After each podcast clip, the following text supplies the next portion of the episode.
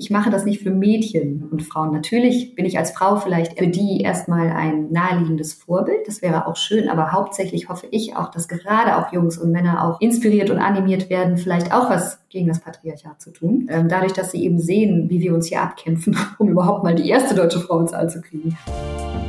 Hallo und herzlich willkommen zu Driving Change, dem Diversity Podcast. Ich bin Vicky Wagner, Gründerin und CEO von Beyond Gender Agenda und spreche mit meinen GästInnen darüber, was wir gemeinsam tun können, um die Themen Diversität, Chancengerechtigkeit und Inklusion auf die Agenda der deutschen Wirtschaft zu setzen. Meine heutige Gesprächspartnerin ist Dr. Insa Thiele-Eich. Sie ist Meteorologin, Klimaforscherin und angehende Astronautin. Und damit nicht genug. Sie ist auch die erste deutsche Frau, die den Weg ins All wagt. Zusätzlich ist sie vor kurzem erneut Mutter geworden. Schön, dass du da bist, liebe Insa. Ja, schön, dass ich da sein darf. Danke für die Einladung. Ja, ich freue mich sehr. Vielleicht starten wir damit, dass du dich nochmal in deinen eigenen Worten so ganz persönlich vorstellst und vielleicht auch den Fokus auf die Themen legst, die dir im Leben besonders wichtig sind. Ähm, ja, tatsächlich war ja schon das meiste drin. Also ich bin Meteorologin, Klimaforscherin oder ich habe im, äh, zu den Auswirkungen des menschengemachten Klimawandels promoviert äh, 2017 und trainiere seit dem gleichen Jahr auch als angehende Astronautin bei einer Stiftung, die die ja, die zum Ziel hat, die erste deutsche Frau auf die internationale Raumstation zu bringen. Denn tatsächlich gab es bisher zwölf deutsche Männer im All oder auch 13, je nachdem, wie man es zählt, ähm, aber noch keine deutsche Frau. Und das ist in der Welt der Raumfahrt ein ähm, absoluter Einzelfall. Denn alle anderen Nationen, die schon mehr als drei Personen ins All geschickt haben, hatten natürlich selbstverständlich auch schon Frauen dabei. Teilweise schicken viele Nationen auch Frauen als erstes äh, ins All. Aber ähm, in Deutschland halt eben noch nicht. Und deshalb bin ich da ähm, bei der Stiftung tatsächlich auch vielleicht auch das erste Mal so richtig mit dem Thema ähm, Feminismus, was bedeutet das, ähm, in Berührung gekommen und habe mich seitdem deshalb auch sehr damit auseinandergesetzt. Ja, das ist nachvollziehbar. Und ähm, wenn du uns das jetzt so drastisch sagst, ja, dass Deutschland eigentlich das einzige Land ist, was noch äh, keine Frau sozusagen ähm, als Astronautin losgeschickt hat und ins Weltall geschickt hat, ähm, Woran glaubst du, liegt das? Fangen wir doch damit mal an. Ähm, wir wissen insgesamt, dass Deutschland mit Diversität noch lange nicht so weit ist wie viele andere Nationen. Aber was ist so dein ganz persönlicher Eindruck, woran das eigentlich liegt?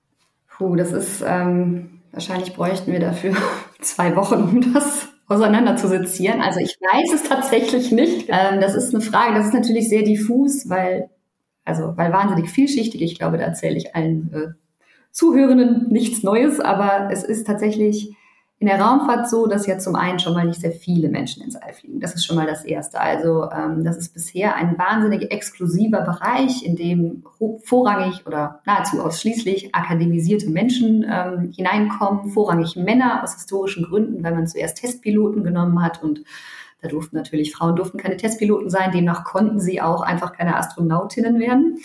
Und das hat sich mit der Zeit geändert. Ähm, in Deutschland gab es auch tatsächlich in den 80ern ein sehr groß aufgelegtes Raumfahrtprogramm ähm, im Zuge der D1, D2 Missionen, in denen auch mein Vater mitgewirkt hat. Und es sollte damals auch, Ende der 80er war auch geplant, D3, D4 und D5 zu haben. Deswegen wurden fünf Menschen ausgewählt, ähm, drei Männer, zwei Frauen. Das sind Dr. Renate Brümmer und Dr. Heike Walpott. Und die beiden wurden auch ausgewählt, sind aber nicht für die erste Mission dann ähm, ausgewählt worden. Das waren dann zwei Männer. Mein Vater war mit äh, Renate Brümmer dann Ersatzpersonal am Boden. Und ähm, tatsächlich gab es dann auch nie wieder ja, D3, D4 und D5. Diese Missionen wurden eingestellt und demnach gab es halt dann auch keine Missionen mehr für die Frauen. Woran das jetzt natürlich genau lag, dass von fünf Personen zwei Männer ausgewählt werden, ich habe keine Ahnung. Ich war damals sechs Jahre alt. Ich, ich, war nicht dabei. Ich war zwar dabei, aber ich war nicht äh, kognitiv in der Lage, das zu verstehen und war auch sicherlich nicht Teil dieser Unterhaltungen. Und das ist eine Frage, die mich mehr und mehr umtreibt tatsächlich. Also war das jetzt halt einfach so, dass die zwei besser geeignet waren oder waren da nicht vielleicht auch ähm, wirklich auch einfach sexistische Strukturen im Spiel? Ähm, mein Bauchgefühl legt mir nahe, dass es letzteres leider sein muss, weil also warum sollte es anders sein? Ähm, ich kann es aber mit Sicherheit, also ich kann es nicht mit Sicherheit sagen. Und es war dann auch so, ähm, man braucht in der Raumfahrt ein unheimlich langen Atem. Das ist, ähm, ich habe mich 2016 beworben, bin 2017 als angehende Astronautin ausgewählt worden und trainiere seitdem und wir arbeiten sehr aktiv an der Finanzierung für unseren Flug, aber es geht ja auch um viel Geld, 40 Millionen Euro, die so ein Start kostet und diesen langen Atem, ähm, das war zum Beispiel etwas, wo Renate und Heike damals so wie ich das mitbekommen habe, die hatten tolle Karrieren, die hatten Ziele, die hatten Pläne, die hatten Vorhaben. Und wenn man dann nicht genau weiß, klappt das jetzt hier oder klappt das nicht, wenn ich jetzt noch fünf Jahre hier beim Deutschen Luft- und Raumfahrtzentrum auf der Bank sitze und warte mit einem Job, der nicht Astronautin ist, sondern was anderes, wo bin ich dann in fünf Jahren? Oder verfolge ich meine andere Karriere weiter, die mir ebenfalls Spaß macht?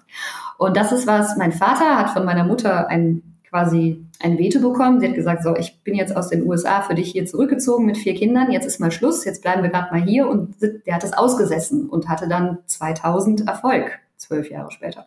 So.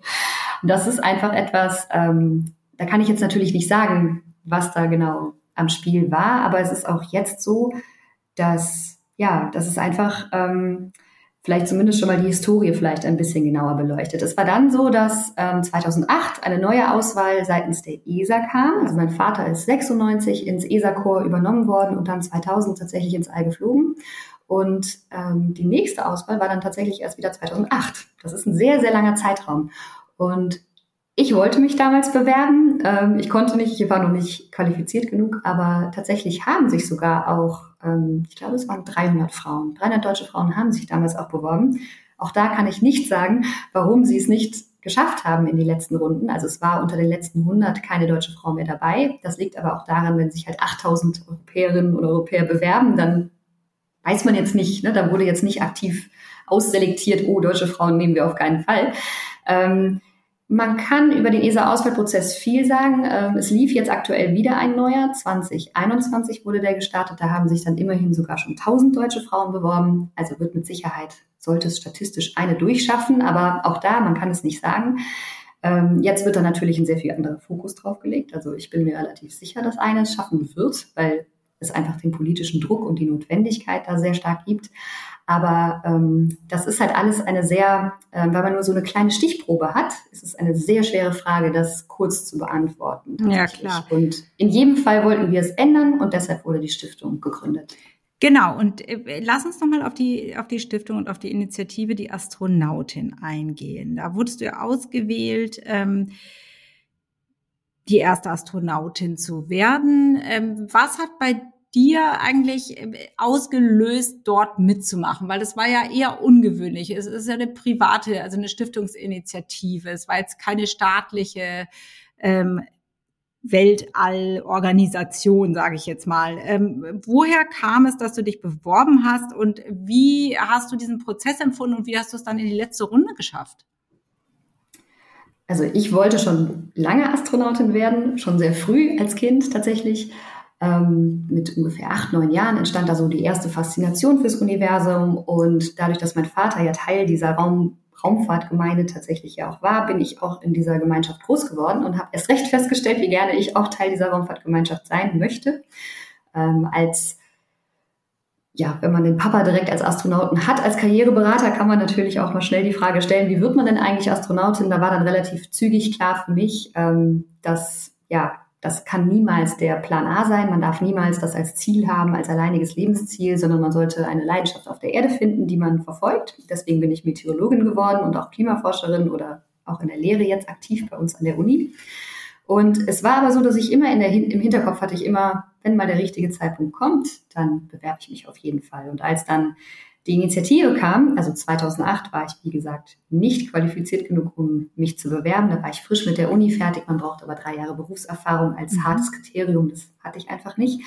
Ähm, war halt klar, als die erste deutsche Frau gesucht wurde, also bewerben muss ich mich zumindest mal. Ich war sehr skeptisch, ja. was diese private Initiative mhm. notwendig macht und ich war extrem skeptisch, was diese Betonung auf erste deutsche Frau ähm, beinhaltet, sowohl auf dem Erste als auch auf dem Deutsch. Das waren schwierige Punkte, ähm, aber ich habe trotzdem gedacht, bewerben kann ich mich mal, dann schaue ich mir die Sache mal an. Und als ich herausstellte, es ist eine seriöse zweiwöchige Wissenschaftsmission und keine ähm, RTL Sat 1 ähm, ja, Big Sister Variante im All, wo jetzt mal eine Frau einen Purzelbaum im All schlägt, um die Quote zu erfüllen.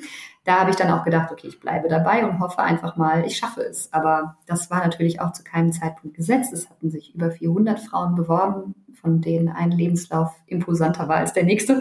Meiner lag daneben und ich dachte immer, oh, hoffentlich das ist ja oft im Leben so. ja.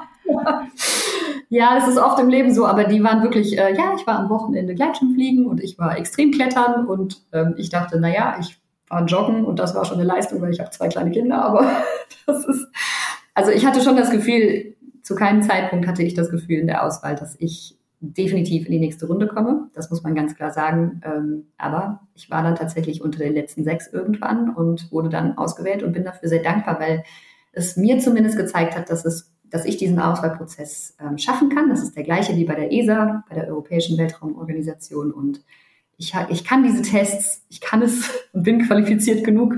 Und ähm, das ist schon mal ein sehr großer Schritt tatsächlich gewesen. Und auch trainieren zu dürfen, ist schon mal ein sehr großer, ähm, ja, kann man tatsächlich, bin ich ein bisschen stolz drauf sogar. Ich glaube, das kannst du auch genau. definitiv sein.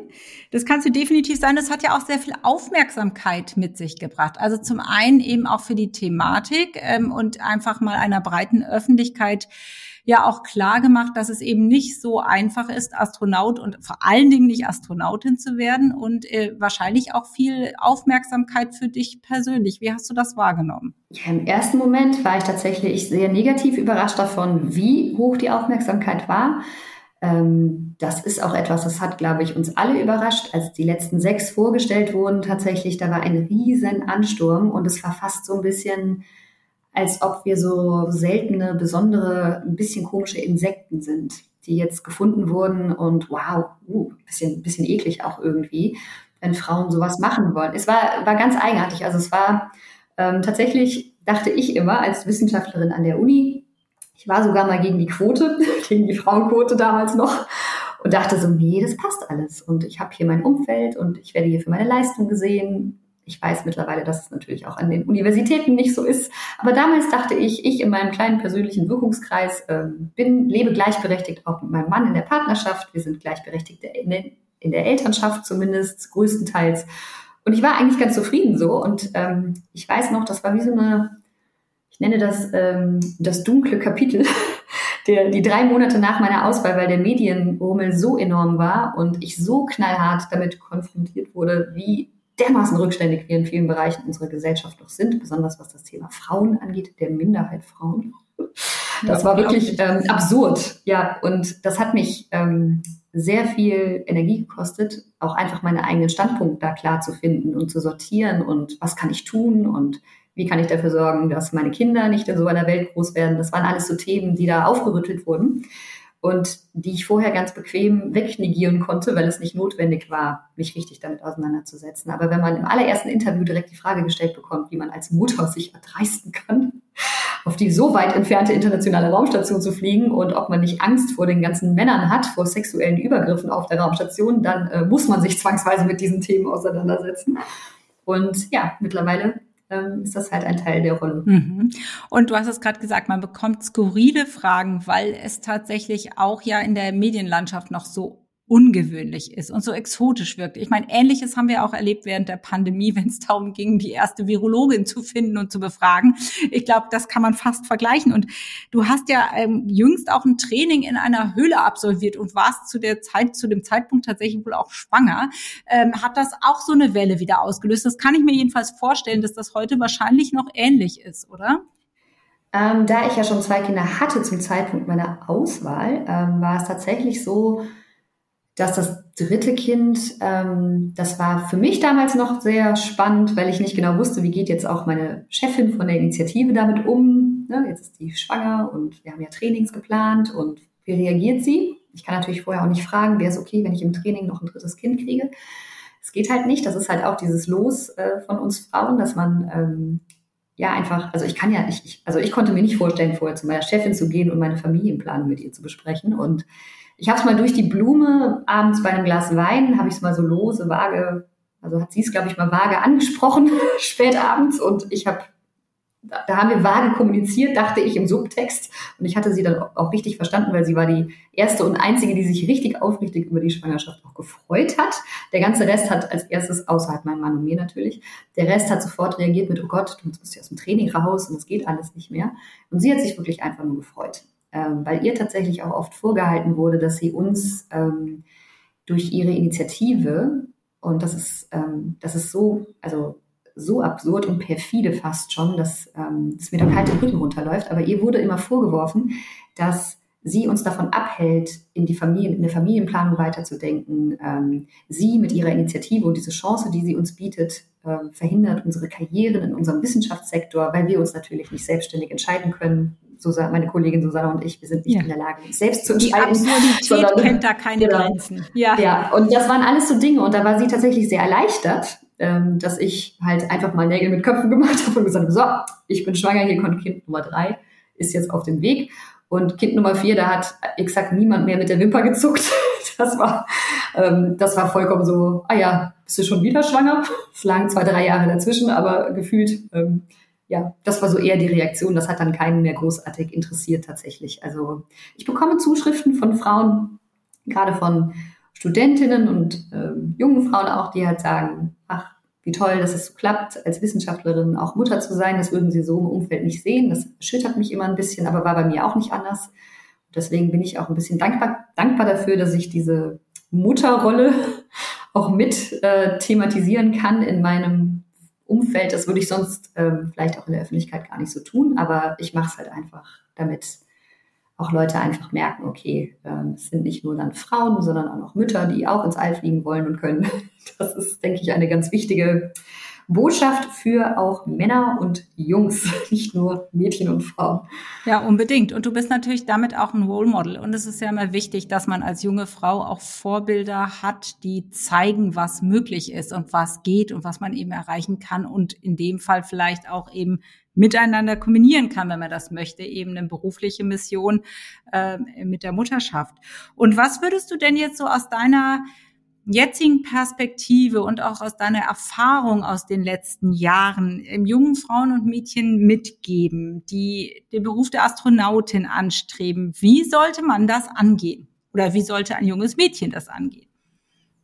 Also tatsächlich, wenn ich darf, würde ich gerne einmal vorher noch einhaken, dass es mir ganz wichtig ist, dass ich bin kein Vorbild für Mädchen und Frauen. Also ich hoffe, dass ich ein Vorbild für Kinder und Menschen bin, ähm, weil gleichzeitig dadurch, dass ich als Mutter ins All fliege, ja auch Jungen sehen, dass Mütter ins All fliegen können. Und das halte ich persönlich für fast noch wichtiger, weil es bringt einem Mädchen wenig, wenn sie ähm, Jahre später auf einen Partner trifft und wir kennen das alle. Ähm, man denkt, man macht es später gleichberechtigt, aber rutscht in diese Falle, dass man dann doch erstmal zu Hause bleibt, wenn man halt stillt. Das ist dann halt so. Und dann bleibt man erstmal beim Baby und dann kommt man, dann, dann verdient Mann vielleicht doch auch noch ein bisschen mehr. Und dann ist man zack, boom, drin in der Teilzeitfalle in dem, in dem man gar nicht stecken wollte, weil man das vorher nicht absehen kann. Das war auch bei meinem Mann und mir nicht so. Wir haben nicht mit 25 da gesessen und gesagt, ach ja, wir sollten wir mal drei Kinder haben und du bist mal Astronaut und dann gehe ich in Elternzeit ein Jahr. Das haben wir nicht gemacht. Das macht niemand vorher. Man kann das schon mal vorfühlen, aber man weiß erst in dem Moment, in dem man dann auch wirklich ein Baby hat, wie es ist, als Mutter zu arbeiten oder als Eltern zu arbeiten. Und man lernt sich da ja auch als Paar nochmal ganz neu kennen. Und das ist was, wo ich immer betone extra, ich habe mir das zur Aufgabe gemacht seit ein paar Monaten, dass ich wirklich immer betone, es ist, ich mache das nicht für Mädchen ähm, und Frauen. Natürlich bin ich als Frau vielleicht erstmal für die erstmal ein ähm, naheliegendes Vorbild. Das wäre auch schön, aber hauptsächlich hoffe ich auch, dass gerade auch Jungs und Männer auch inspiriert und animiert werden, vielleicht auch was gegen das Patriarchat zu tun. Ähm, dadurch, dass sie eben sehen, wie wir uns hier abkämpfen, um überhaupt mal die erste deutsche Frau ins All zu kriegen.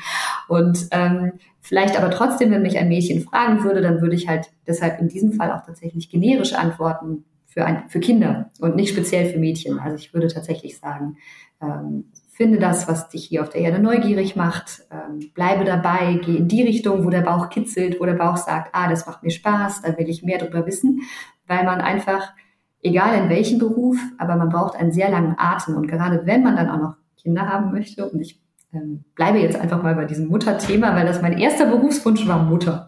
Stand immer in allen Poesien. Ist ja. Hausfrau ja. und Mutter. Genau. und das war halt für mich immer klar, Es ist ja auch nicht für alle, aber für mich war das auf jeden Fall klar und ich wollte das und ähm, in Deutschland war und ist es manchmal sehr schwierig zu sehen, wie kann das denn funktionieren und deshalb ist es umso wichtiger, dass man einen Beruf hat, ähm, der einen auch mit Bauchkitzeln auch noch zurückholt aus den, also ich habe gerade ein vier Monate altes Baby, sie ist heute genau auf den Tag vier Monate alt und ich habe, glaube ich, jetzt nach drei Stunden geschlafen. Ähm, und das funktioniert halt nicht, wenn einem der Job keinen Spaß macht. Dann äh, macht man das zwei Wochen und dann hört man auf, glaube ich. Aber das ist die Neugierde finden und das Bauchkitzeln, dem folgen und natürlich auch ein Netzwerk bauen von Leuten, die das mit einem teilen, damit man nicht alleine das Ganze machen muss, sondern ein Netzwerk hat. Das sind, glaube ich, die zwei wichtigsten Botschaften, die ich ähm, geben würde. Und gerade Mädchen und Frauen hilft besonders vielleicht auch der Netzwerkaspekt sehr weiter, dass man sich da sehr gut vernetzt in seiner Welt, ähm, in wie auch immer geartet, ob man jetzt speziell in Frauennetzwerke geht, wo es spezielle Fördermöglichkeiten nochmal gibt. Das finde ich sehr wichtig und gut. Aber eben auch, dass man sich andere Mentoren und Mentorinnen sucht, die einem einfach auch außerhalb dieser Frauennetzwerke auch noch helfen können. Ja, das ist ein wirklich ähm, guter und wichtiger Tipp. Vielen Dank dafür. Und wenn wir jetzt noch mal zum Abschluss kurz auf die anstehende Raummission kommen. Ähm, es soll ja zur ISS für ein paar Tage gehen. Und ist denn schon absehbar zeitlich, wann das wohl stattfinden wird? Habt ihr da schon ein bisschen eine konkretere Idee? Ja, also man hat in der Raumfahrt immer, äh, man plant immer ein konkretes Datum, wohl wissend, dass, ähm, also in der Raumfahrt werden alle Daten, manchmal steht das sogar dabei, mit einem Net oder einem Sternchen versehen. Das bedeutet not earlier than. Das bedeutet, das ist das optimistischste, optimistischste Datum, was ich geben kann. Und das ist bei uns Herbst 23 aktuell. Ähm, man macht das, damit man ein Ziel hat, worauf man hinarbeiten kann. Aber in der Raumfahrtwelt verschiebt man es auch gnadenlos immer wieder nach hinten. Ja, das da braucht man äh, starke Nerven und genau. viel Geduld. Genau, das ist zum Beispiel, waren wir bei Boeing, wo sie den Starliner, das ist aktuell ein kommerzielles Raumfahrt, äh, Unternehmen oder ja, Boeing möchte auch mit in den kommerziellen Raumfahrtmarkt und halt genauso wie SpaceX, die es ja geschafft haben, erfolgreich wieder von amerikanischem Boden aus zu starten nach jahrelanger Pause. Also es war jahrelang nur möglich, über Russland mit der Soyuz zur Raumstation zu fliegen. Und jetzt geht es auch wieder aus den USA. Ähm, und Boeing macht, probiert es auch mit dem Starliner. Und die hatten, als wir vor Ort waren, im Mai, hatten sie eine Uhr laufen mit Countdown to Launch. Und der Launch, das war halt noch im August gesetzt. Und es war vollkommen klar, das war 2018, ähm, sie sind bis heute nicht gelauncht. Also, aber man macht das einfach. Man setzt sich ein Datum und dann macht man halt die Uhr nochmal neu, wenn sie abgelaufen ist. Und ähm, ja, wie gesagt, Herbst 23, aber mein Vater wurde 88 ausgewählt, ist 2000 geflogen. Äh, Maurer ist der aktuelle Astronaut auf der Raumstation und der ist 2008 ausgewählt worden und ist 2021 im Herbst das erste Mal geflogen. Also man braucht einen langen Atem. Im Zweifel dauert es dann noch das ein oder andere Jahr. Umso schöner wird es sein, ähm, deine weitere Reise bis dahin zu begleiten. Ich danke dir sehr herzlich für die sehr persönlichen Eindrücke und dass du uns ebenso auch aufgeschlaut hast zu dem Thema und äh, wünsche vor allen Dingen, dass dein Engagement bald Früchte trägt und ähm, dein Thema Elternschaft entsprechend durchdringt, weil das ist natürlich ein sehr schöner und sehr wichtiger Wunsch, aber eben auch die Raummission in greifbare Nähe drückt. Ähm, herzlichen Dank äh, für diesen schönen Einblick und dieses angenehme Gespräch, liebe Insa, und äh, ganz viel Erfolg auf deinem weiteren Weg. Dankeschön. Ich hoffe, euch hat diese Folge von Driving Change, dem Diversity Podcast, gefallen. Neue Folgen gibt's immer donnerstags. Und damit ihr keine Folge verpasst, abonniert uns gerne auf allen gängigen Podcast-Plattformen und folgt uns auf LinkedIn, Instagram und Twitter. Falls ihr Ideen habt, welche GästInnen ich einmal in unseren Podcast einladen soll, macht doch gerne einen Vorschlag. Ich freue mich darauf und immer über euer Feedback. Bis zum nächsten Mal, eure Vicky.